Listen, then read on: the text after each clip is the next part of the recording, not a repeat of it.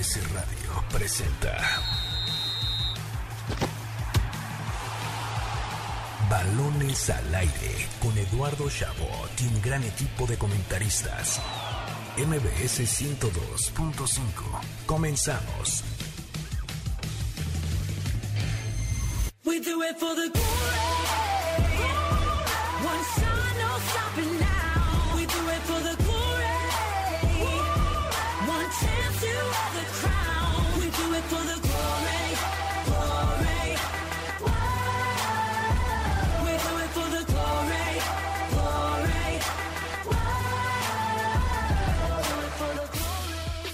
Arrancamos balones al aire en este sábado, sábado 6 de febrero del año 2021. Gracias por estar con nosotros aquí en MBS 102.5 de FM. Yo soy Eduardo Chabot y me complace anunciar como cada semana mis compañeros Carlos Alberto Pérez y Héctor Hernández. Carlos Alberto, fin de semana de Super Bowl. Mañana Tampa Bay frente a Kansas City, un programa especial que tenemos el día de hoy. Hola, ¿qué tal Eduardo, Héctor, a todo el auditorio que hoy nos escucha? Feliz de estar aquí una vez más y si no podría estar más emocionado porque llega Tom Brady a su décimo Super Bowl, es algo, estamos viendo historia, lo vimos desde su anterior Super Bowl, lo volvemos a ver ahora y se enfrenta a la próxima leyenda, Patrick Mahomes, entonces emocionado de estar con ustedes hablando sobre ello. Por ahí tendremos también una entrevista que nuestro querido Nicolás Schiller, parte del equipo de balones al aire, le hizo Martín Gramática, campeón con Tampa Bay en 2003 y además compañero de Tom Brady en 2006. Por si fuera poco, también tenemos la previa, mi querido Héctor Hernández, de Tigres en Mundial de Clubes semifinales frente a el equipo de Palmeiras mañana a las 12 del medio, al mediodía, a las 12 de la mañana. ¿Qué pasa, mi Charlie, mi Eddie? Buenas tardes también a todos los que nos están escuchando. Sí, a ver, Tigres le metió dos y a penitas, ¿eh? Sufriendo. Este Monterrey le metió al Ulsan Hyundai 3-1, quedaron en el 2012. Entonces ahí nada más la dejamos, ¿no? Para, para echarle leña al fuego regiomontano. Sí, pero estás hablando del mejor equipo en la historia del fútbol mexicano. Héctor. O sea, tampoco hay, hay que, que- que hacer comparaciones del Monterrey del principios de los 2010 en adelante, ¿no? Pero sí, mucho, mucho que contar. También tenemos todo el análisis de la jornada 5 de la Liga MX, como dijimos, lo mejor del Super Bowl de Tigres en el Mundial de Clubes. Así que sin más preámbulo, comenzamos. Balones al aire.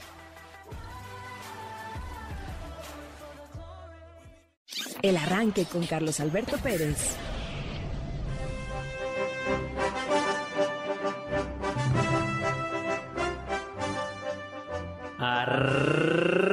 Arrancó la jornada 5 del Guardianes 2021. El jueves comenzó la quinta fecha del campeonato con doble cartelera. El Atlético de San Luis empató contra Tijuana en casa 2 a 2. Y más tarde en la corregidora, Querétaro venció 3-1 a los Tuzos de Pachuca. Se la ganaron. Cuidado con esta. Valencia, Valencia, Valencia. ¡Gol!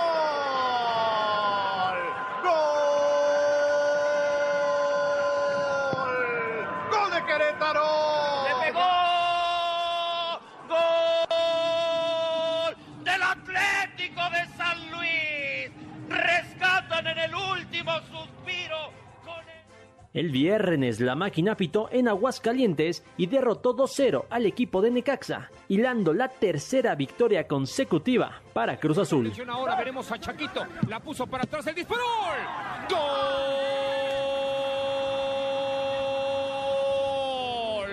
¡Del azul! Amarró el guardameta. ¡Gol! ¡Gol! Del azul apareció Escobar ganando por elevación. El resto de la jornada continuó hoy. Terminando balones al aire, el América enfrentará a Puebla en el Estadio Azteca y a las 9 de la noche, Monterrey y Pumas se miden en el Gigante de Acero.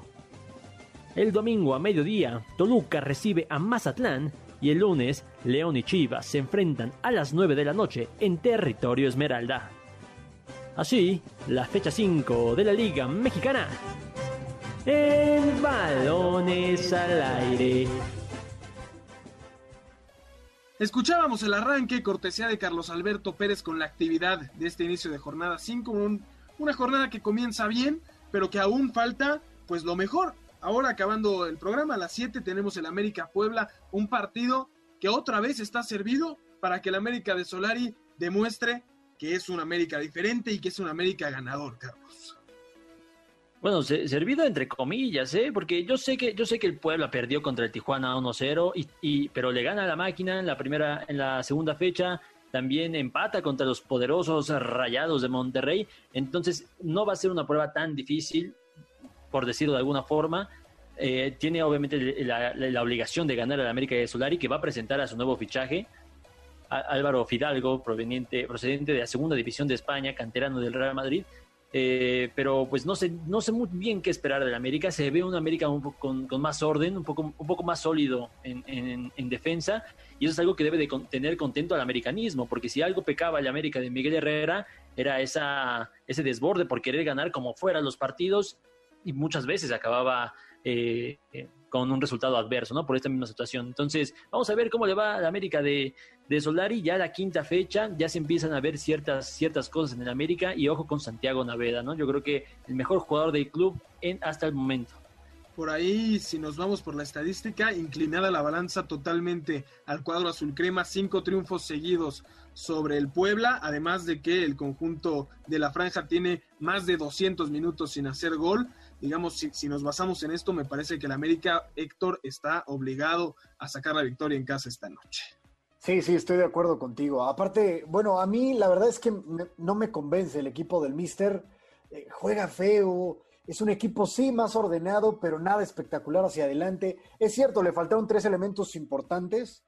Eh, bueno, Benedetti, el más importante en ataque, pero es un América que todavía no, no acaba de afianzarse. A ver si con este caprichito de que trajo Solari puede, puede cambiarle un poco el chip a la ofensiva del americanismo, que te puede jugar como extremo, te puede jugar como volante, te puede jugar como, como mediocentro, ¿no, Carlos? Entonces, a ver si, si logra convencer. Ahora, yo digo, si estaba en el Castellón, era porque quizá no tenía tantas cualidades para estar en primera de España, no sé, ¿eh? no sé. Eso me deja a mí pensando.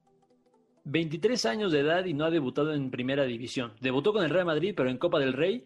Pero vaya, no es una edad para que sí, se te mantengas en segunda división. Eso, eso es un hecho, ¿no? De alguna manera, por eso el América puede concretar ese fichaje. Sin embargo, no creo, no, no es prudente empezar a matarlo antes de que, de que demuestre su, su, habilidad. No, ya después tendremos argumentos para hablar bien o mal de él. Mientras tanto, vamos a ver cómo, cómo trabaja este, este chavo que viene a sumar, ¿eh? No viene a ser titular tampoco ni nada. Eh, eh, Es una contratación tal vez un poco diferente a la que estaba haciendo el América en los últimos tiempos, ¿no? O sea, cuando hablamos de Viñas, por ejemplo, era un jugador que al revés, no venía de un país tan eh, futbolero de tanto nivel como es eh, España, más allá de que sea primera o segunda división, pero era un chavito y llegó y la rompió. Y aquí, como dices, ¿no? Ya con 23 años en segunda división. Ahora, me parece que hay algo que yo le voy a denominar el fenómeno Gignac. Y es que a partir de la llegada del francés al fútbol mexicano, ahora cada vez que llega un europeo, hay una presión tremenda porque este demuestre que es el Guiñac del, del otro equipo, ¿no? Sucedió con Jeremy Menez en el mismo América hace unos años y ahora yo veía mucha gente diciendo, ¿será este elemento el jugador, el, el delantero estrella, el André Pierre Gignac del América? Mm, no sé, no sé, no sé. Mira, eh, es un eh, jugador muy joven, eso sí hay que decirlo bien, lo comentaba Carlos. No lo podemos juzgar antes de verlo jugar.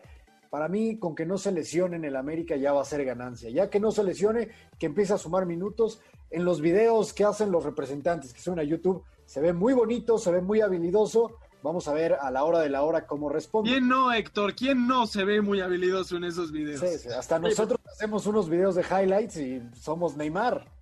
No, oye, pero Eduardo, no, no puedes comparar a André Pierre Guignac, uno de los mejores delanteros en la historia del fútbol mexicano, con, al- con, con- con Fidalgo, que ni siquiera es delantero, es un mediocampista, puede ser hasta contención. Pero no lo hice, en ningún momento lo comparé, dejé la pregunta en el aire por ser un elemento europeo y porque es lo que la gente pues ha estado diciendo y que me parece que le genera mayor presión de la que debería a este jugador. Además, te recuerdo que Guignac llegó con 29 años y ya era seleccionado francés. Pero bueno, está bien, está bien, entiendo, entiendo el punto, entiendo el punto. Justo hoy eh, leía un artículo sobre Gignac que decían que cuando llegó a Tigres no, no creían que era una buena opción porque era un elemento de selección, porque podía llegar más alto y decidió irse a un país que fuera de México, eh, pues una liga más bien que se ve pues no, no con los mejores ojos y al final Gignac le sacó el mejor provecho a eso, ¿no? A ver, habrá que ver qué sucede con el español, para nada creo que tenga que tener la misma relevancia que ahora tiene el francés con Tigres, pero será interesante lo que le pueda aportar al América. Eh, otro gran duelo que tenemos este fin de semana me parece que es el Monterrey Pumas, también esta noche a las 9 de la noche. Realidades diferentes, presupuestos diferentes también. Monterrey con la carta de tener que hacer grandes cosas, eh, por ahí Javier Aguirre teniendo que demostrar que es un equipo poderoso y Pumas con la cartera pues evidentemente más golpeada, pero de un torneo en el que llegó a la final. Sí, sí, sí, y me llama la atención que ya al nuevo refuerzo de Pumas ya le empiezan a decir Gabigol. Gabriel Torres, el panameño que llega a reforzar eh, pues la ofensiva universitaria. Un equipo de Pumas que la ha sufrido muchísimo en ofensiva, ¿eh? Creyeron que Dinero iba a ser la solución, quizás sí lo iba a hacer tras la salida de Carlos González, les pegó muchísimo la salida del paraguayo. Bueno, Dineno se les lesiona, el argentino se les lesiona, Montejano te responde un partido. Montejano es mucho corazón, es mucho físico, pero no ha tenido las oportunidades, no, no lo nutren, no lo llenan de centros y así va a ser difícil que aparezca Montejano, Gabriel Torres o, o Gignac o el que sea. ¿eh? Entonces, de ahí me parece que lleva la ventaja Monterrey porque Monterrey es un equipo que ofensivamente es muy, muy poderoso. Sí, no, y lo, lo de Pumas también pasa por el cambio de esquema. Se va, se va eh, Carlos González y también tienen que modificar. Ya no pueden jugar con dos puntas. Tal vez por ahí vaya la, incorporación de, Gabriel Torres, porque por lo menos ya van a tener dos referentes. Puede tener a Montejano y Torres en punta y, de alguna forma generar ese fútbol que, como bien indicas, han estado perdiendo totalmente. Pero oye, eh, estoy de acuerdo con lo, con lo de Pumas. Pero lo de Rayados está siendo bastante pobre a pesar de que no están, no están perdiendo, ¿no? Eh, me parece que además ha sido muy eh, difícil de analizar con total certeza. Y lo digo porque pues empezaba este proceso de Aguirre y luego vino el caos de, de los casos positivos, del tiempo de inactividad y luego este partido contra el Puebla que, que, pues no se genera mucho, ¿no? O sea, me parece que tal vez es muy pronto, aunque evidentemente por, por, dinero y por lo que representa Monterrey tiene que dar resultados eh, ahora mismo. Eh, antes de, que me digas, Carlos, me parece, porque quiero com complementar lo que decías de Pumas, eh, es muy interesante porque me parece que es el equipo más golpeado por la pandemia económicamente y este cambio de esquema no se da por gusto, se da por obligación, ¿no? Y hay que entenderlo de esa forma. Sí, no, no, y, y, pese a todo ahí va sacando resultados, ¿no? De alguna forma, como nos tiene ya casi, nos está acostumbrando a eso Lilini, que con lo que tiene saca resultados. Quiero dejar el nombre puntual de Eric Lira, este mediocampista de contención. Hablamos de Naveda y me parece justo también hablar sobre Eric Lira, que está de alguna forma llevando las, las, las ruedas de, de, Pumas ahí en el medio campo. Pero yo te, te, iba a decir que sí tiene que ganar Pumas, digo, eh, Monterrey, perdón, eh, por, por, plantilla, por costo, por salarios y también porque así la historia lo dicta y es que en los últimos 16 partidos que han jugado en, en Monterrey, allá en la Sultana, Pumas solamente ha ganado uno. Y eso no es lo peor, sino que en empates nada más han sacado dos empates allá en la Sultana. Entonces tienen una noche complicadísima los Pumas el día de hoy. Y ojo que a Monterrey todavía no le hacen gol este torneo. Evidentemente ha jugado una fecha menos, pero no le han hecho gol todavía a Rayados, que ha estado cambiando de porteros también por la pandemia. Por último, antes de ir al corte y ya entrar de lleno a este fin de semana de Super Bowl, no quiero dejar de lado el León Chivas, que aunque se juega hasta el lunes, es un gran duelo. Un León que no va de líder porque está pues también en un nuevo proceso y porque ha tenido también partidos pendientes por diferentes razones y enfrenta a unas Chivas que no ganan y que Héctor me parece nos recuerdan a las Chivas desastrosas incluso antes de Almeida. Sí, las Chivas y con Víctor Manuel Bucetich, ¿no? Que se supone que iba a ser el gran salvador de estas Chivas. Bueno, lo fue. Hace el torneo pasado los metió a semifinales, sin jugar también, lograron obtener resultados y es lo que ahora no le está, no le está llenando al, al, director técnico mexicano. Perdieron contra, contra Tena. Tena había sido sustituido, Tena había sido cesado en la jornada 3 del Guardianes 2020. Bueno, ahora llega en la 4 y les mete dos goles jugando bien también me parece que las Chivas no han tenido buena fortuna, ¿eh? porque hay que, ser, hay que ser honestos. El partido contra Bravos, Chivas llegó, llegó, llegó y llegó y llegó y no, la, no las metía. Fue hasta un remate de cabeza de Macías al 70 que logran ponerse en el marcador y después, antes había habido un travesaño de Macías. Entonces, me parece que estas Chivas lo que les falta es confianza. Por lapsos de juego lucen bien, pero no acaban por redondear 90 minutos buenos que les permitan sacar una victoria.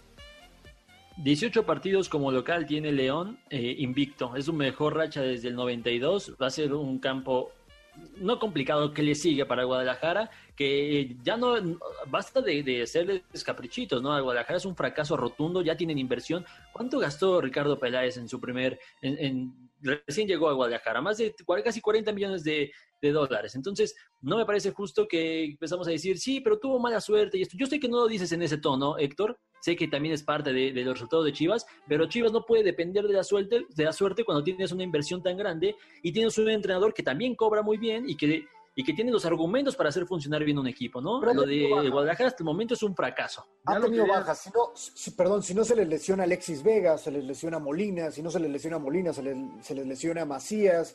Entonces, digo, sí, sí te entiendo. Para, para ser Chivas eh, es injustificable arrancar de la manera en la que está arrancando, pero sí me parece que que ha tenido mala suerte. que cambien de preparador físico, mi Héctor. O sea, no puede ser también. Giver Becerra está disponible. Exactamente. Eh, y además, Chivas, seis partidos seguidos sin, sin ganar. León, por el otro lado, le han metido un gol en los últimos cinco partidos en casa. Me parece que si otra vez vemos la balanza inclinada para el cuadro de la Fiera, a Bucetich se supone que le dieron dos partidos para dar resultados. Así que habrá que ver qué sucede en este gran partido el lunes. Yo le eh, puse empate, yo le puse empate a ese partido. Creo que las Chivas van a sacar un 0-0 formidable. Yo me quedo con León, yo creo que León lo gana, mi Héctor. Chivas, yo me voy con Chivas. Ándale, estamos con todo. 18 partidos invictos de León a la basura en casa. Bueno, Chivas les quitó el último invicto. ¿eh? Contra el, penúltimo de la liga va, a sacar ese triunfo, esa, esa, derrota. El último invicto de León en aquella temporada histórica se los quita Chivas, ¿eh? Ojo con eso. Vámonos. Me duele decirlo, pero ganan las Chivas. Vámonos rápidamente a un corte. Antes les recordamos escucharnos todos los sábados de 6 a 7 de la tarde aquí en Balones al Aire por MBC 102.5 de FM, mbcnoticias.com y la aplicación de MBC Noticias. Llámenos al teléfono en cabina 51661025 y síganos en nuestras redes sociales arroba eshabot17, arroba Carlos Alberto PG, arroba Héctor-HDZ97, arroba MBC Noticias y utilizando el hashtag Balones al Aire. Vámonos a un corte y regresamos con la mejor previa del Super Bowl 55. Balonazos al aire. La Serie del Caribe ya tiene final. Puerto Rico se enfrentará a República Dominicana hoy sábado a las 9 de la noche en tiempo de la Ciudad de México. Los boricuas eliminaron al anfitrión México en las semifinales. A partir de 2023, la CONCACAF Champions League se expandirá y contará con una fase de grupos con 50 equipos, donde podrían participar hasta 8 clubes mexicanos. Trevor Bauer, ganador del premio a Mejor Pitcher del 2020, acaba de firmar un contrato con Los Ángeles Dodgers. Se une al equipo del lanzador mexicano Julio Urias por tres años a cambio de 102 millones de dólares. El basquetbolista mexicano Juan Toscano tuvo una destacada participación con los Warriors de Golden State. Aportó 14 puntos y apunta a ser jugador habitual en el equipo de Stephen Curry. Yo soy Carlos Alberto Pérez y ya regresamos a Balones al Aire. Estás escuchando Balones al Aire. En un momento regresamos, MBS 102.5. Continuamos. Estás escuchando Balones al Aire, MBS 102.5. Lista la final de la NFL este 7 de febrero tendremos por fin el Supertazón y Caliente.mx te regala 400 pesos para que le metas a tu equipo favorito. Solo debes descargar la app, registrarte y tendrás acceso a cientos de apuestas para el evento. Y si no tienes dónde verlo, no te preocupes. También Caliente.mx te da acceso al stream en vivo desde la aplicación. No lo pienses más y sé parte del Super Bowl número 55. Caliente.mx, más acción, más diversión.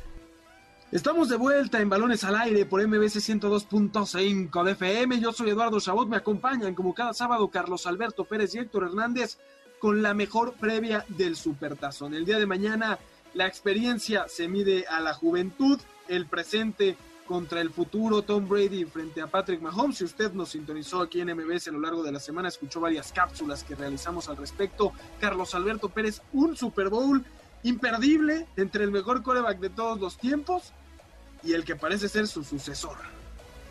Sí, muchos lo interpretan así, el cambio de estafeta ideal en la historia de la NFL, se va el, quarterback más ganador que puede aumentar todavía más su leyenda si, si gana esta noche contra la gran promesa, ¿no? Es el Super Bowl con más diferencia de edad entre quarterbacks en toda la historia. Brady 43 años, Patrick Mahomes con 25. Entonces, más allá de todo lo, el extra que tienen los equipos, el, el duelo terrestre, eh, eh, lo, fuerte que es Tampa Bay en, en las capturas, el, el foco está en eh, Tom Brady contra Patrick Mahomes. Sí, me parece que este es el, platillo fuerte. Tom Brady con mucho que ganar, poco que perder a mi parecer, porque de llevarse la victoria tendrá más anillos de Super Bowl él solo que cualquier franquicia en la historia de la NFL y no solo eso, pues llevó a Tampa Bay a ser el primer equipo en jugar eh, un supertazón en su propio estadio, imaginen ganarlo, creo que eso lo separaría, además de que quería demostrar Héctor, pues que no dependía de Belichick y ese parecía ser el objetivo y lo cumplió ya con lo que realizó. Sí, fue una cachetada para los Patriotas, ¿no? Que, que estaba toda esta cuestión de quién iba a llegar más lejos, si Belichick sin Brady o Brady sin Belichick. Pues bueno, aquí lo demuestra, Brady sigue estando en la cima. De los últimos seis Super Bowls, tres los han ganado Brady con los Patriotas, por supuesto, y la cábala empieza ya a sonar, ¿no? Ellos tenían la opción de elegir con qué uniforme iban a salir al campo el día de mañana, eligieron el blanco, porque de los últimos 16 Super Bowls, 13 ocasiones los ha ganado el que sale de blanco, pero ojo, que por el otro lado, Kansas City salió vestido de rojo el año pasado y, le- y venció a los 49ers que habían salido de blanco. Entonces, si hay alguien que puede romper esas cábalas, es Patrick Mahomes. Y también Tom Brady. No podemos dejar de Sí, lado a Tom sí. Brady. Yo, yo sé que enfrente tiene al mejor equipo de la, de, la, de la liga, que es Kansas City, pero no podemos dejar de lado a un tipo que desde que debutó ha estado presente en, el 43% de los Super Bowl posibles. Y además ha ganado, ha ganado 6 de esos 9 en los que ha estado. Entonces, si hay alguien a quien no lo podemos descartar, más allá de que enfrente esté Kansas City, el mejor equipo de la liga, es a Tom Brady. Y qué mejor forma de lograr un bicampeonato por el otro lado para Patrick Mahomes que enfrentando a un personaje como lo Brady, ¿no? Se hablaba mucho de quién llegaría al Supertazón y lo hablábamos hace dos semanas. Parecía que del lado de Kansas City sí creíamos que iba a estar con, pues había competencia con los Bills, que podían suceder varias cosas, pero finalmente llegan como se esperaba. Y del otro lado, no, no se creía mucho que pudiera ser eh, Tampa Bay, porque el equipo fuerte era Green Bay.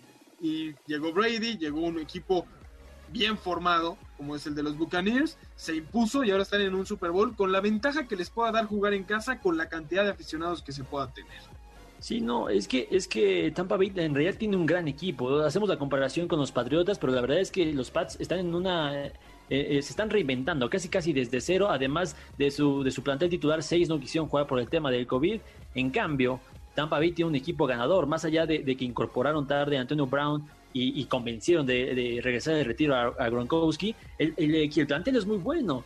Tienen a, Leonard Fournette, que se, cargó la mano eh, eh, a la espalda del equipo en, duelo terrestre, a Mike Evans eh, eh, para las, recepciones. Entonces, tienen una, un, verdadero equipazo y es ahí donde tienen el punto a favor, porque son un equipo, no sé si más balanceado, yo diría que sí, que es un equipo más balanceado que, que Kansas City, sobre todo a la defensiva. Eh, Tampa Bay fue el equipo que más veces capturó en, en, toda la temporada y se van a enfrentar al quarterback que más veces fue, fue capturado, que es este Patrick Mahomes. Entonces, por ahí tienen una ventana muy seria de posibilidades para, para ganar el Super Bowl. Entonces, a ver, yo tengo 500 varos. ¿A quién se los meto? Bueno, yo estoy intentando defender a Tampa Bay, pero yo se los metería sin lugar a dudas a Kansas City. yo, yo, yo quiero decir que, que, hay posibilidades de que gane Tampa Bay, sin claro. embargo, Kansas City tiene a los mejores eh, en cada posición, tiene al mejor quarterback, el de más talento en toda la liga, que es Patrick Mahomes, tiene a un, rookie en, para correr como Clyde Edwards Heller y al mejor ala cerrada de toda la liga, que es Travis Kelsey, por cierto, aficionado de la América, al cual le mando un fuerte abrazo. Entonces, es un, es, un, es un equipo muy poderoso Kansas City. Sin embargo, no descartaría a Tampa Bay. Ok, ya hablo el delegado del América. Eh, yo, Héctor, te recomendaría, y esta es la respuesta correcta, que dividas tus 500 pesos en los múltiples juegos que puedes disfrutar durante el Super Bowl, el color de la bebida que le vayan a lanzar al, al entrenador en jefe ganador. Hay, múltiples que debes de, de aprovechar, no es solo por el ganador. Pero bueno, si hay alguien que se puede llamar ganador es Martín Gramática, el único argentino que además fue futbolista aquí en la Liga MX, bueno, antes no, tenía ese nombre, pero en el fútbol mexicano, después cambió de profesión, se hizo pateador de la NFL, ganó un Super Bowl con Tampa Bay en 2003 y luego fue compañero de Tom Brady. Nuestro querido Nicolás Schiller, parte del equipo de balones al aire, lo tuvo para entrevista hace unos días y esto es un poco de lo que platicaron. Ahora justamente hablando un poco de, Tom, el, el- el ya llamado el mejor jugador en la historia de la NFL, vos pudiste compartir de alguna forma vestuario con él en, en el año 2006 cuando pasaste por Patriotas. ¿Qué se siente tenerlo a él en, en el vestidor? ¿no? Sobre todo porque además hoy ya hablamos de Tom Brady como lo que es una superestrella, pero la verdad es que cuando vos compartiste vestuario con él, no era el Tom Brady que hoy conocemos, ¿no? Como que apenas estaba empezando a, a estallar. Entonces, ¿cómo era en ese entonces eh, compartir el, el vestuario con él? ¿Qué, qué imponía él como, como mariscal de campo? No importa si nunca has escuchado un podcast o si eres un podcaster profesional. Únete a la comunidad Himalaya. Radio en vivo. Radio en vivo. Contenidos originales y experiencias diseñadas solo para ti. Solo para ti. Himalaya. Descarga gratis la app. No, para mí era el, líder del equipo, eh, era un tipo súper humilde y aparte de lo que yo digo que es lo que hizo también acá en Tampa, él hacía sentir útil a todos los jugadores, al, rookie que recién llegaba, que era gente libre, o el primer round, él no importaba, te hacía sentir útil, te hacía sentir parte del grupo. Eh, la primer, el primer jugador que prácticamente conocí fue a él en, el, gimnasio, cuando entré al gimnasio estaba con el, con el backup, que era Macaso en ese momento. Y no, este Martín Gramática le dijo a Macaso, eh, ganó un Super Bowl en Tampa, nos va a venir a ayudar a ganar Super Bowl acá. Entonces, era como, ya, me conocía, ya conocía el nombre, ya había, eh, ya sabía quién era. Entonces, algo increíble, ¿no? Que, un quarterback como Tom Brady se fije en el pateador agente libre que venía, que había firmado el equipo, ¿no? Porque él, él se fija en todo y aparte hace sentir a todos los jugadores útiles. Entonces, vos, vos, vos decís, ¿cómo no voy a dar todo de mi lado cuando este tipo que es un monstruo está dando todo y aparte es súper humilde. Así que yo creo que eso, la humildad de él, eh, es increíble. Este Super Bowl que va a ser entre Tampa y Kansas presenta una oportunidad muy grande eh, y de hecho histórica para, para los dos, ya sea Tom Brady, que, va a ir en busca de ganar su séptimo Super Bowl y, que lo convertiría en, en, en un jugador que tenga más anillos que hasta cualquier franquicia en, en la liga. Y del otro lado está Mahomes, que, que va a querer entrar a esta lista de, de los pocos quarterbacks que pueden presumir ser bicampeones. ¿Vos qué crees que, va a ser más eh, o sea, ¿quién crees que tenga quizás la, mayor presión o lo pueda llegar a pesar más en, en lo que está en juego, ¿no? Porque en papel para mí es uno de los eh, Super Bowls más interesantes o atractivos por, por, los, por las estrellas que se están enfrentando y por lo que está en juego, ¿no? Entre ellos dos. Sí, yo creo que lo que ya logró Tom Brady no, no va a cambiar y no va a quitar. Eh, creo que hasta con llegar solamente al Super Bowl este, eh, demuestra que no necesita Bill Belichick, que no es un jugador, un quarterback que, es ganador por el sistema nomás, porque eso se habló mucho. Él sin Belichick no hubiese ganado nada y bueno, está en Tampa, llegó a un Super Bowl y está a un paso de ganar eh, su séptimo anillo. Entonces, la verdad, lo que ha logrado, yo creo que el legado de él ya está.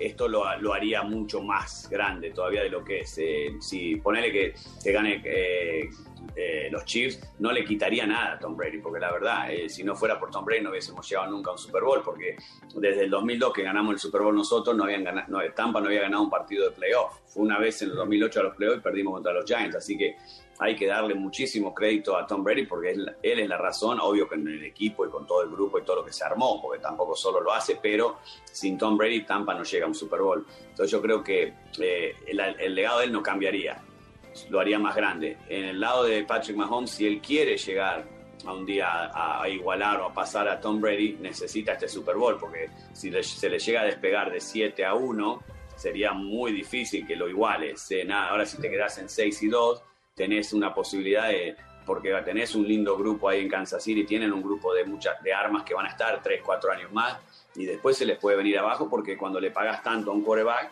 eh, después no puedes firmar eh, mucho talento alrededor de él. Entonces, eso fue una de las cosas que Tom Brady siempre hizo. Él nunca fue el quarterback mejor pago de la liga. Él sabía que si agarraba un poquito menos de dinero, podían firmar línea ofensiva para que lo proteja, receptores, tenía un grupo más o menos bueno alrededor, porque él no era ese tipo que decía, no, el ego de él no era eh, eh, ser el mejor pago, él quería ganar y ganar Super Bowl, eso es lo que le importaba. Entonces eso lo demostró por 21 años, ¿no? Que no le importaba, obvio que ganaba bien, no era que ganaba, no ganaba mal, pero no era, nunca fue el mejor pago, él nunca fue el mejor pago. Así que bueno, con todo esto que, que ya charlamos, que me contaste, las comparaciones y similitudes que hicimos entre tu Tampa Bay y el de, el de hoy, ¿cuál crees, cuál es tu pronóstico? ¿Qué va a pasar?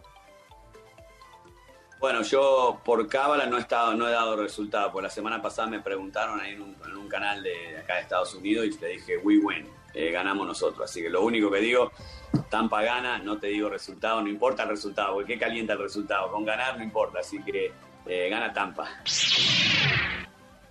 Ahí estaba Martín Gramática hablando un poco con Nicolás Schiller, ahí su pronóstico evidentemente con el lado de Tampa Bay. Yo me quedo con dos cosas, Carlos. Uno, lo que menciona sobre Tom Brady y el jugar inteligentemente para ganar, el nunca ser el coreback más eh, pagado para poder también tener una plantilla que lo apoye, una línea ofensiva que lo defienda para que no se lesione y compañeros que lo ayuden a ganar. Y por el otro lado, el tema de Mahomes, que siendo un coreback que gana tanto como el salario que tiene, siendo el más ganado, el, el mayor, mejor salario en la historia de la NFL, pues que en un tiempo esto a Kansas le va a jugar en contra cuando no tenga dinero para contratar a jugadores de calidad. Sí, no, sobresale porque en la semana se ha hablado mucho de que si aquí puede comenzar una nueva dinastía en la NFL con Kansas City, pero como bien indica gramática y bien, y, y bien recuperado en la entrevista, Tom Brady nunca fue el mejor pagado de su liga y eso le permitió tener un equipo competitivo cada año, por eso fueron un equipo un equipo de época, ¿no? De esos que van a quedarse en la historia para toda la vida. Entonces, y esto no quiere decir que Tom Brady no esté ganando una millonada. Con Tampa Bay está ganando eh, 30 millones de dólares por temporada. Entonces, eh, para poner en perspectiva, Mahomes, el mejor pagado, 45 millones de dólares. Lo de, lo de Tom Brady es, es, es para llamar la atención porque es un tipo que ve por el equipo. Y creo que eso es lo que tiene hoy a Tampa Bay en un Super Bowl por segunda vez en su historia. La primera, la que ganó el gran eh, Martín Gramática. Sí, por supuesto. Y que bueno, de a partir de ahí, lo decía también Gramática en la entrevista, solo una vez más han regresado a playoffs para ser sacadas por los Giants y ahora en esta ocasión que habla también de la grandeza de Brady y habló también de su humildad, que me pareció importante Héctor, y que además por el otro lado, y regresando a lo de Mahomes, que me parece muy relevante, se habla mucho sobre las condiciones de su contrato, que habla, eh, hay varias especificaciones sobre no poder eh, jugar en la calle un partido de básquet con sus cuates, ¿no? Por poner un ejemplo ridículo, porque lo están cuidando. Yo de verdad no sé si a Kansas esto, me parece que hay mucha historia fuera de, de la cancha que vamos a conocer con el paso de los años en el tema Mahomes y su contrato y cómo esto afecte a, Kansas City y a la NFL en general. Sí, sí, creo que de hecho también incluía como cuatrimotos o esquiar en la playa. No lo puede hacer el quarterback porque sería multado incluso por el equipo. Es muy interesante. Algo que a mí me llama la atención de este encuentro y de la NFL en general es que, por ejemplo, en el fútbol tienes al Madrid, tienes equipos muy, muy poderosos que se enfrentan quizá una vez, pues cada tres, cuatro años. Y aquí tienes al quizá el mejor jugador en la historia del deporte, como lo puede ser Tom Brady, y una de las promesas, vaya, más, pues, prometedoras, ¿no? Valga la redundancia, como Patrick Mahomes. Entonces, ese choque de generaciones, la verdad, a mí se me hace muy interesante. Ahora, todo lo que nos decía Carlos, ¿no? Los dos equipos tienen carnita para, para asar, entonces pues a ver, a ver de qué cuero salen más correas. Patrick Mahomes solamente ha perdido, yo sé que no es muy longeva su historia, pero Patrick Mahomes nada más ha perdido un partido en playoffs. Eh, lleva cuatro temporadas con el equipo de Kansas, tres como titular, y la, la, única vez que ha perdido en playoffs fue contra Tom Brady en el 2018. Entonces, hoy tiene una revancha, más bien mañana, tiene una revancha. Y ojo que si la pierde, se pondría, en este, en esta idea de que quiere intentar alcanzar el legado de Tom Brady, se pondría a seis Super Bowls de diferencia de alcanzar a Tom Brady, sería prácticamente inalcanzable. Siete, siete ganados de Tom contra uno de Patrick Mahomes es, es ina, inalcanzable. En cambio, si gana el día de mañana, a los 43 años de Tom Brady, que no se olvide esa, esa cuestión, se pondría 6 a 2, vaya. Se siente un poquito más terrenal ganar eh, cuatro Super Bowls más, aunque es una auténtica locura, pero, pero si, quiere, si quiere intentar acercarse a esa leyenda, mañana es el partido de su vida, porque aparte es el enfrentamiento directo. Y conseguirías dos al hilo, o sea, ya lleva el 33%, lo estaría consiguiendo casi, casi en, en dos años y imponiéndose a alguien como, como Tom Brady y este equipo de los Buccaneers en su estadio, te haría pensar que por qué no el próximo año también. Ahora, me parece que hay un tema extra también deportivo que me parece importante mencionar, que es lo que representa este Super Bowl para el público aficionado a la NFL, porque cada torneo, cada temporada de diferentes deportes, tanto internacionales como estadounidenses, hemos hablado sobre una conclusión. Cómo el BASE, la MLB, logró terminar. Cómo la NBA hizo su burbuja, logró terminar y ya está de nuevo. Y finalmente poder disfrutar de un Super Bowl mañana es un símbolo de esperanza también para la gente, ¿no? Me parece que es un, momento de decir, va a haber gente en lo del estadio, se terminó una temporada en tiempo y forma, con dos equipos muy poderosos, hay mucha ilusión por ver este Super Bowl y me parece que eso mínimo ya sea como escape para la gente que vive con mucha tensión en estos momentos o como diversión por ser un fanático del deporte, representa mucho para la sociedad internacional porque el Super Bowl va más allá de Estados Unidos como país. Sí, sí, sí, yo concuerdo completamente contigo. Leía en la semana un artículo que decía que el Super Bowl era transmitido a más de 180 países en 22 idiomas distintos, entonces el alcance que tiene, la verdad es que sí, es, muy, muy, muy importante. Y como lo dices, es una luz, ¿no? Es una luz al final del túnel. Eh, de los 22 mil aficionados que van a estar en el Raymond James Stadium, todos van a recibir un kit anti-COVID con su cubrebocas, muy bonito, por cierto, estampado con el logo del Super Bowl. Van a recibir su botecito gel antibacterial, unas toallitas eh, para limpiar todo, un manual para con reglas, ¿no? Recomendaciones de cómo eh, comportarse durante el evento. Entonces, sí es una muestra de cómo hacer las cosas bien. Aparte, 7.500 eh, de esos 22.000 asientos van a ser para personas del sector salud ya vacunadas que están luchando contra la pandemia en Estados Unidos. Entonces, e, esa parte emotiva que sabemos Estados Unidos la maneja a la perfección, pues va a estar ahí y me parece que va a ser un toque muy, muy importante. Y, sobre estos mensajes que vienen muy bien hacia la NFL y lo ha hecho así a lo largo de, de la historia, sobre todo en los últimos años, tampoco podemos pasar, mencionarle a la gente sobre Sarah Thomas, eh, que va a ser la primera mujer en formar parte de la plantilla de árbitros en un Super Bowl. Ya fue la primera en, un, en una postemporada esta misma, esta misma campaña. Ahora va a ser la primera en formar parte del cuerpo de árbitros, Sarah Thomas. Entonces, pues la NFL trabajando, eh, eh, manteniéndose a, la par de las circunstancias que hoy todas las problemáticas o, cuestiones que engloban al mundo, pues ahí está respondiendo, ¿no? Me, parece... Perdón, perdón, rapidísimo, Eddie. Si no mal recuerdo, el año pasado, Carlos, tú lo sabrás mejor, eh, una entrenadora de los 49ers también fue la primera entrenadora, ¿no? En un Super Bowl, algo, algo así, recuerdo una historia así. No, sí, sí, completa, completamente, Héctor, que Katie Sowers, la asistente de Kyle Shanahan con San Francisco, y no solo ella, en los deportes norteamericanos también se dio con Kim Ng, eh, nueva gerente general de los Marlins, y, alguien más que se me olvida ahí de los gigantes, ahorita lo checamos, pero pues estas historias que tiene el Super Bowl. Sí, me, parece que en este toque filosófico que le hemos dado al Super Bowl y al deporte norteamericano, cabe, cabe destacar eso, ¿no? Porque en un año en el que podría prevalecer la, la pandemia, eh, tanto la NBA como la NFL se dedicó a mandar mensajes de, un tema de sociedad, ¿no? Se metió en el tema social, eh, la NBA con la burbuja, la cantidad de mensajes apoyando a la comunidad afroamericana en momentos complicados, incluso en temas de, votación en un momento complicado para, para Norteamérica. Y también esta parte de la mujer, que es muy importante y que en el base lo estamos viendo y que en el americano y que también en la NBA ya vemos a árbitros mujeres manteniendo el orden y me parece que es importante este toque en este año de tratar de ver lo positivo, que no sé cómo nos salimos del Super Bowl y llegamos a este increíble tema, pero creo que es parte importante mencionar. No, sí, totalmente. Ves que es todo lo que engloba eh, un Super Bowl, no es cualquier cosa, es, es un partido que sí se da cada temporada, pero siempre tiene una historia distinta y hoy, eh, más bien mañana, no, no va a ser, no va a ser eh, eh, la excepción. Es un partido histórico, la verdad es un partido histórico, me genera muchísima ilusión, también por la sede, Florida, el, estado con más Super Bowls en la historia. Entonces, también el duelo de coaches, Bruce Arians, 68 años contra Andy Reid, 62, el duelo más longevo entre entrenadores. Hay muchísimas historias en este Super Bowl. Alisa Naken es la nueva coach de los gigantes de San Francisco en la MLB para que ahí lo tenga también presente la, audiencia. Y antes de ir a un corte, muchachos, a Carlos ya nos lo dejó claro quién cree que va a ganar. Tú te vas con Kansas City. Héctor, ¿quién gana mañana el Super Bowl? Mira, yo, si, si algo he aprendido del NFL es que no puedes apostar en contra de Tom Brady, ¿eh? Yo me voy con Tom Brady. Yo te apoyo, me gustó, además fue fino tu comentario, me voy con el de Héctor, yo creo que mañana Tom Brady se convierte en el primer coreback que hace campeón a un equipo en su propio estadio. Yo me quedo con Brady.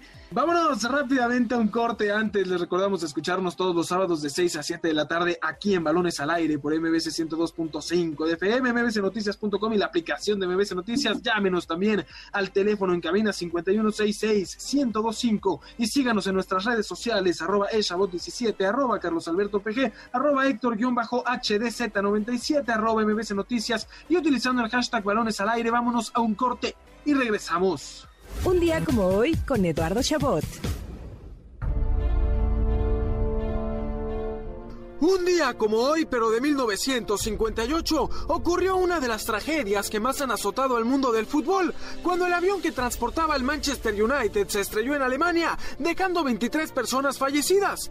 El 6 de febrero de 1958 tuvo lugar el desastre aéreo de Múnich. Tras disputar los cuartos de final de la Copa de Europa ante la Estrella Roja de Belgrado, el Manchester United regresaba como finalista a Inglaterra. Sin embargo, el avión que los llevaría de vuelta no pudo despegar lo suficiente del aeropuerto de Múnich, donde habían hecho una parada técnica, estrellándose contra una casa vacía aledaña al aeropuerto. La pista helada, el aguanieve y problemas en los motores fueron los principales causantes del accidente, en el que siete futbolistas perderían la vida, además de periodistas, cuerpo técnico y miembros de la tripulación. Nueve futbolistas y un total de 21 personas lograron salvar su vida, incluyendo al entrenador Matt Busby y la estrella Bobby Charlton, quien además de levantar una Copa del Mundo años más tarde, se convertiría en la pieza más importante de la reconstrucción del equipo y junto a George Best lograría alcanzar la Copa de Europa una década después del accidente. Hoy, a 63 años de una de las peores tragedias del deporte, recordamos para revivir la memoria de cada uno de los 23 fallecidos, aquellos que dejaron su vida por el amor al fútbol. Estás escuchando Balones al Aire. En un momento regresamos. MBS 102.5. Continuamos. Estás escuchando Balones al Aire. MBS 102.5. Deporte Palomero con Jessica Kerbel.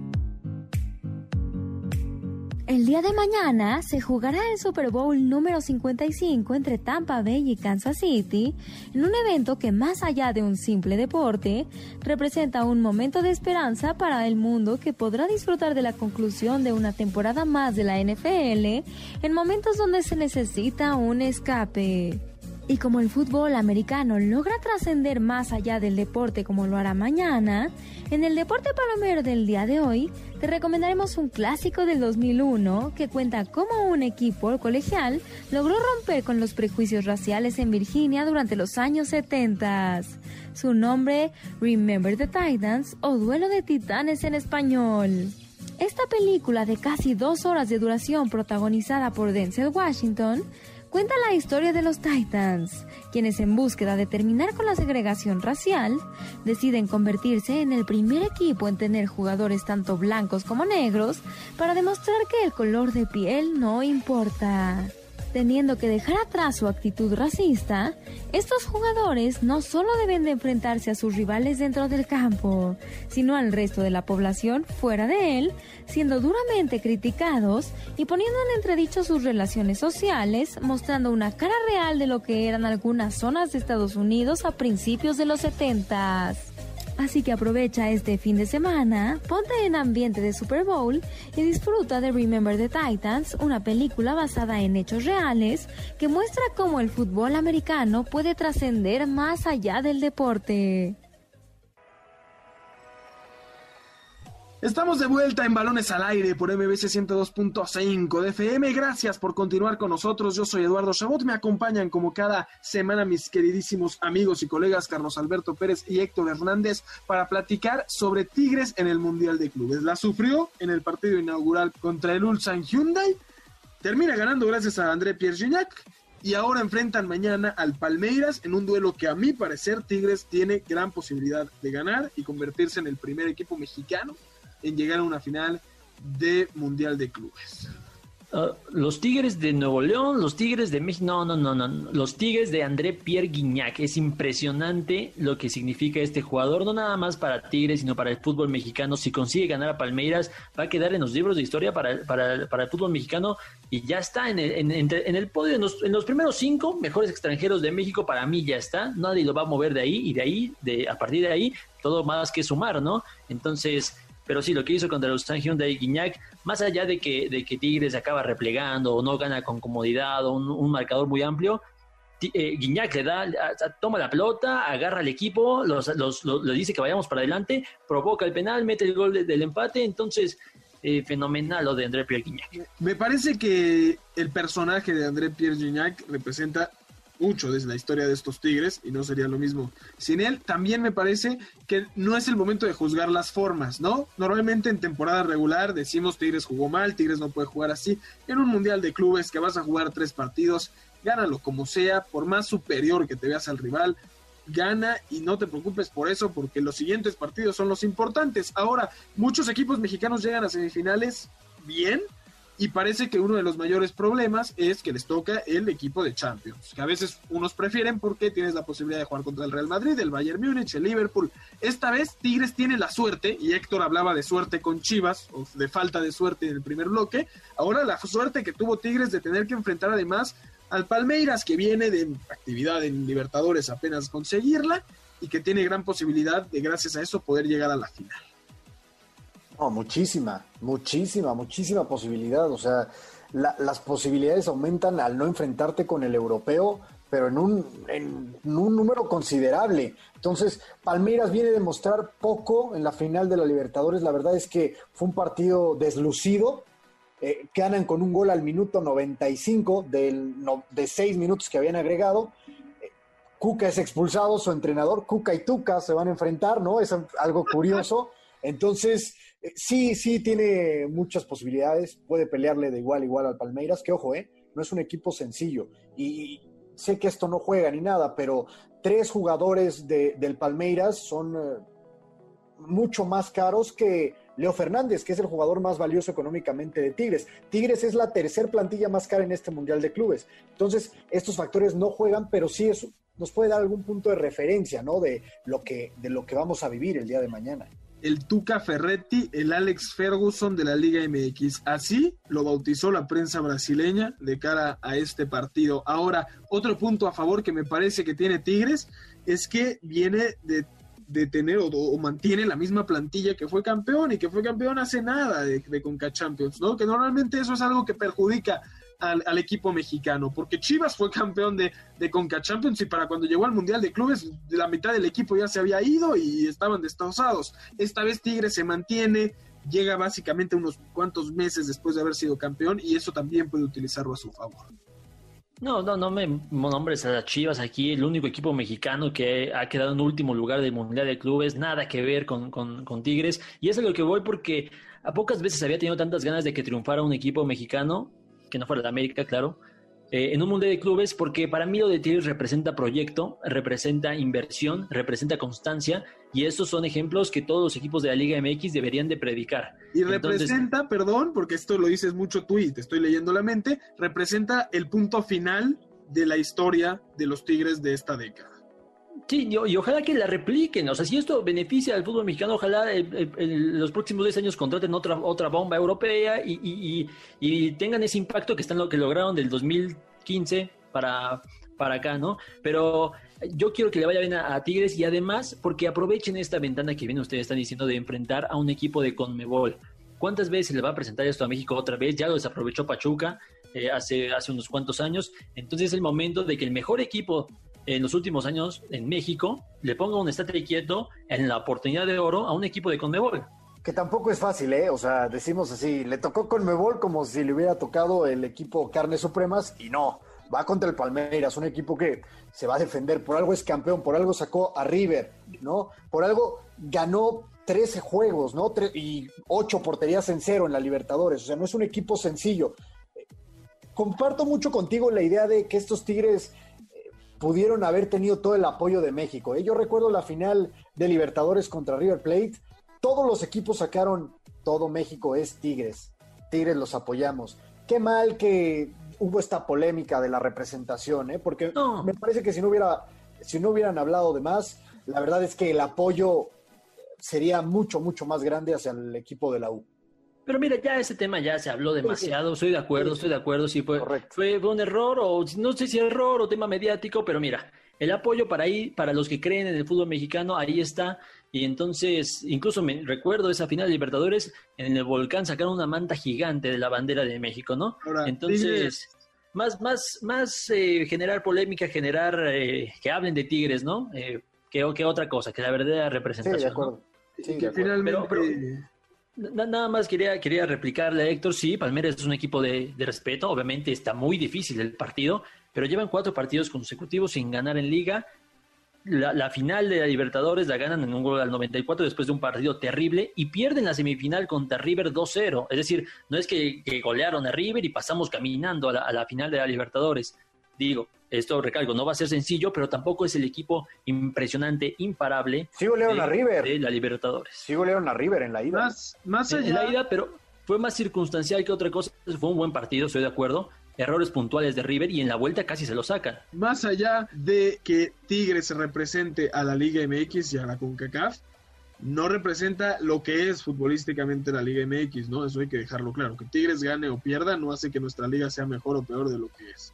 Eh, ahora, en el tema Palmeiras, me parece que también el nombre juega. O sea, River, si River llegara con los mismos datos que ustedes mencionaban ahorita, seguiríamos creyendo que River es favorito porque es River Plate y tiene un renombre como lo tiene Boca, que Palmeiras no. Ahora, Tigres, lo hablaban de la final de Libertadores, Tigres, es, ese torneo se quedan con una piedrita del zapato contra Conmebol, porque la final de vuelta se hubiera tenido que jugar en el estadio de Tigres porque había quedado mejor que River. Porque River llega a la final porque Tigres logra, pues estaban en el mismo grupo, que avance a, a, la octavos de final por, por, un partido que ganan que si se hubieran dejado perder o hubieran eh, jugado a medias, hubiera quedado eliminado River. Gol, de paletas queda, ¿eh? Gol de paletas queda en esa época. Me, parece que ahora, frente a otro equipo de Conmebol, Tigres tiene la forma de vengarse de alguna forma y cerrar con broche de oro este, este torneo o esta historia. Eh, para despedirnos, muchachos, Tigres llega a la final del Mundial de Clubes. Yo creo que sí, yo creo que se convierte en el primer equipo mexicano en llegar a una final de clubes y además de que creo que es lo que va a pasar, es lo que más quiero, porque más allá de que represente una Liga MX, va a hablar bien del fútbol mexicano. Sí, sí, yo también deseo que Tigres juegue la, final del Mundial de Clubes. Me parece que ya es momento de que México pueda tener representación en esa instancia. Y bien lo decía Cedi, eh, Tigres tiene esa espinita y Gignac también, ¿eh? Gignac en esa final de Copa Libertadores estaba recién desempacado. Bueno, ahora ya siendo un consolidado, un histórico de la liga, pues le tocaría hacer su historia aún más grande. Ojalá, ojalá que Tigres así lo consiga. Evidentemente hay quien no esté de acuerdo, quien no quiera que gane Tigres, es totalmente válido, y quien no crea que va a ganar Tigres. Yo me pregunto a nivel internacional si se verán como los favoritos. Pero bueno, se nos acaba el tiempo mañana, ese partido mañana, el Super Bowl, un domingo muy interesante muchachos, así que a disfrutar de los deportes. Carlos Alberto Pérez, muchísimas gracias. Al contrario a ti, Eddie, a Héctor, a todo el auditorio, gracias por sintonizarnos en esta hora llena de, información, de diversión. Y vamos, Tigres de México. Ya, ya, ya, ya muy, muy, muy fanático. Tú, mi Héctor Hernández, muchísimas gracias. Mi Eddie, mi Charlie, un placer como cada sábado y qué rico fin de semana, ¿no? Mucha actividad deportiva. Eh, nada, sigámonos cuidando y nos escuchamos el siguiente sábado. Vamos a disfrutarla y ya estaremos aquí la próxima semana para platicar al respecto, por supuesto, como cada sábado aquí en Balones al Aire. Muchísimas gracias a usted por mantenerse aquí con nosotros en MBS 102.5 de FM. MBS Radio presentó Balones al Aire con Eduardo Chabot y su equipo de comentaristas. Nos escuchamos el próximo sábado a la misma hora, MBS 102.5.